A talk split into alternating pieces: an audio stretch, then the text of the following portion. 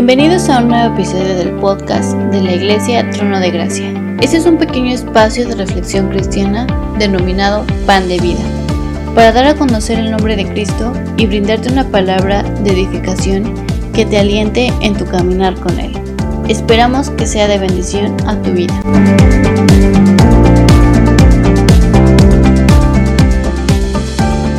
Buen día. Un saludo para todos los que nos escuchan. El mensaje que les quiero compartir hoy tiene como título Jesús, el único camino al Padre. Mucha gente piensa que todos los caminos conducen a Dios o que su religión es la verdadera para ir al cielo. Pero ¿qué nos enseña la Biblia? Leamos San Juan capítulo 14, versículo del 1 al 6. No se turbe vuestro corazón, crees en Dios, creed también en mí. En la casa de mi Padre muchas moradas hay. Si así no fuera, yo os lo hubiera dicho.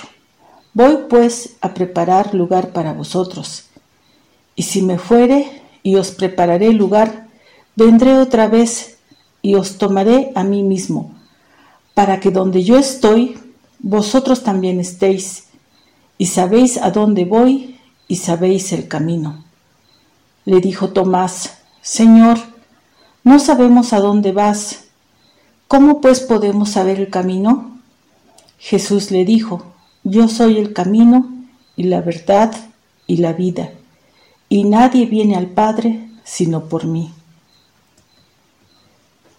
Cuando el Señor Jesucristo sabía que pronto iba a ser crucificado, dijo a sus discípulos, No se inquieten, crean en Dios y crean también en mí.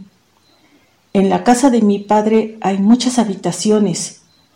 Si no fuera así, les habría dicho yo a ustedes que voy a prepararles un lugar. Y cuando haya ido y les haya preparado un lugar, volveré otra vez. El Señor Jesús animaba a sus discípulos. Ellos no entendían lo que estaba sucediendo se encontraban en una situación de incertidumbre, tristeza, porque ya no estaría su maestro para guiarlos. Y así ahora en nuestros tiempos hay mucha gente que se encuentra en la misma situación, no saben qué hacer, la gente está tan confundida, ya no saben en quién creer y no saben a dónde ir o qué camino tomar. Y esto se debe por no conocer la verdad. Van buscando una respuesta en falsas doctrinas, sectas mentirosas y religiones paganas, donde no toman en cuenta la palabra de Dios y tampoco toman en cuenta a Jesucristo. Y al no conocer la verdad, creen que haciendo buenas obras o portándose bien, ya se ganaron el cielo pero no es así. Y esto se debe a que no tienen conocimiento de la palabra de Dios. Hay mucha gente que está en tinieblas y espiritualmente muertos, que viven por vivir vidas miserables sin esperanza.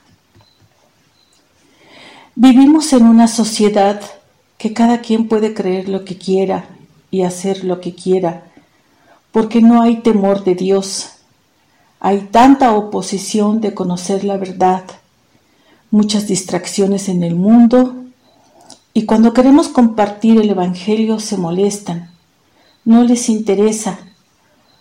Todos los días la gente se está muriendo y no solo físicamente, sino también espiritualmente, porque no conocen a Dios.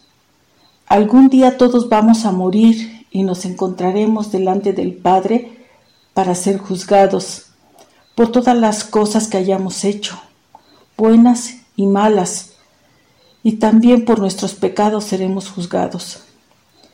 Cristo vino a este mundo hace más de dos mil años a morir en una cruz para reconciliarnos con el Padre, y en esa cruz Él tomó nuestros pecados y murió en una cruz por amor a nosotros, para darnos vida.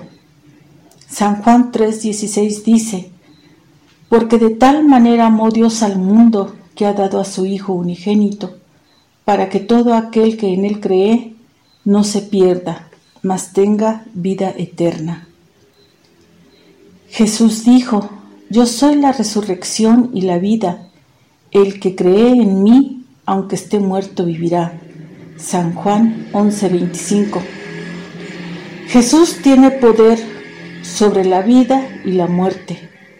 Nuestro Señor Jesucristo dice en San Juan 10:10, yo he venido para que tengan vida y una vida en abundancia.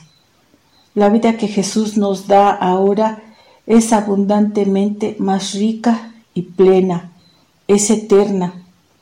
En esta cita, en contraste con el ladrón que viene a arrebatarnos la vida, ese ladrón es el diablo. La abundante vida que Jesús nos da es sobreabundante, nos da dirección, amor y perdón de todos nuestros pecados. Si cree en Cristo, tiene la vida eterna, pero el que rehúsa creer en el Hijo no verá la vida. San Juan 3:36. Es decisión de usted creer o no creer, pero Dios desea que crea en Él. Dios ha puesto hoy la vida delante de nosotros. Cristo es la vida. Mucha gente he oído decir, sí, creo en Dios, tengo mucha fe, y está bien. El creer y tener fe es solo el instrumento. Charles Spurgeon dice, no es tu gozo en Cristo lo que te salva, es Cristo. No es por tu fe en Cristo que eres salvo, aunque ese es el instrumento. Es el mérito y la sangre de Cristo que te salva. Es Él, es Cristo, es Dios hecho hombre, el Padre, el Hijo y el Espíritu Santo. Este es Jesucristo que vino mediante agua y sangre, no mediante agua solamente, sino mediante agua y sangre y el Espíritu es el que da testimonio, porque el Espíritu es la verdad, porque tres son los que dan testimonio en el cielo, el Padre, el Verbo y el Espíritu Santo. Estos tres son uno. Primera de Juan 5, 6, 7. ¿Cómo conocemos el camino hacia Dios? Únicamente a través de Jesús. Él es el camino porque es a la vez Dios y hombre. Al unir nuestras vidas a la de Él, nos unimos con Dios. Jesucristo es el único camino al Padre. Si usted está escuchando este mensaje, si se encuentra solo o quizás se siente confundido y no sabe qué camino tomar, le invito a que se acerque a Dios por medio de nuestro Señor Jesucristo. Escudriñe las escrituras para que conozca la verdad la Biblia dice, hay camino que al hombre le parece derecho, pero su fin es camino de muerte. Proverbios 14:12. Jesucristo es la verdad. En Él están escondidos todos los misterios de Dios. Colosenses 1, 26 y 27. Porque, ¿quién de los hombres sabe las cosas del hombre, sino el espíritu del hombre que está en Él? Así tampoco nadie conoció las cosas de Dios, sino el Espíritu de Dios. Primera de Corintios 2:11. Y nadie puede recibir el Espíritu de Dios si primero no conoce a Cristo. Cristo no es tener una religión, sino una relación. Al tener una relación personal con Jesucristo, comienza el momento de darnos cuenta de nuestra necesidad de Él. Reconocemos que somos pecadores, necesitamos el perdón de Dios. Rendimos nuestra vida pidiéndole que entre a nuestros corazones y que sea el Señor de nuestras vidas. No importa la condición en la que se encuentre. Cristo llevó a la cruz todos nuestros pecados y nos ha reconciliado con el Padre. Y tenemos la confianza de acercarnos al trono de su gracia para alcanzar misericordia y hallar gracia para el oportuno socorro. Amén. Hermano o la persona que me esté escuchando, que esta palabra se guarde en su corazón y la ponga por obra. Dios les bendiga a todos. Soy su hermana Rocío Cruz y hasta pronto.